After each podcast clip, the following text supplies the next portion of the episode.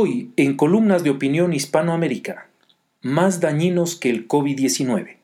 Columna de Gary Rodríguez Álvarez, publicada el 11 de septiembre del 2020 en la Jornada de Bolivia. Un verdadero revuelo causó en el sector productivo de Santa Cruz una acción popular planteada ante la justicia por unos activistas contra el pleno uso de la agrobiotecnología en Bolivia motivando reacciones de toda índole en los sectores agrícola, pecuario, agroindustrial y agroexportador. Asustados, para nada. Indignados. Santa Cruz es el principal departamento productor de alimentos del país, con cerca de 14 millones de toneladas año frente a 20 millones de toneladas que produce Bolivia. Santa Cruz genera dicha producción cultivando 2,7 millones de hectáreas sobre una superficie total de 3,8 millones de hectáreas que se siembran en el país. Santa Cruz produce el 70% de los alimentos que consume Bolivia, consultar CAO, Cámara Agropecuaria del Oriente, y es, desde lejos, el mayor generador de divisas en términos de agroexportación. Más de 2 millones de toneladas anuales se envían al exterior, alimentando a millones en el mundo, recibiéndose en promedio mil millones de dólares por ello.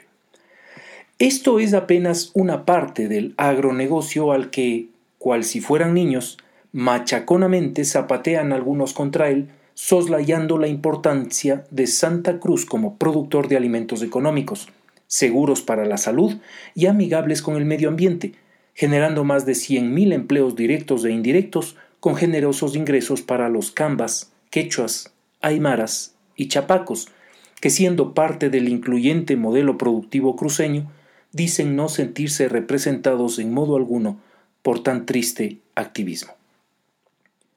Volviendo a la acción popular, desprolija por cierto, la audiencia se volvió a diferir recientemente, al no haber podido notificarse a todos los demandados que resultan ser la Presidente del Estado y sus ministros. La nueva fecha se fijó para el 25 de septiembre, tiempo en el que seguiremos oyendo el mismo guion de quienes repiten como loritos sus leyendas urbanas. Consultar Mark Lainas. Algunos con fuerte acento extranjero, por cierto, pese a que dicen vivir acá por años. Para concluir, hay algo no dicho, porque tal vez ni los demandantes lo saben, lo que confirmaría que la ignorancia puede hacer más daño que la maldad. Su acción popular atenta contra el modelo productivo cruceño y pone en riesgo la estabilidad del país. Si su idea es dañar a Santa Cruz, dadas las magnitudes indicadas supra, no solo a la región, sino al país le irá tan mal o peor. Por eso la reacción del sector agroproductivo. Asustados, para nada. Indignados. Asombrados de ver cómo hay quienes pueden llegar a ser más dañinos que el COVID-19.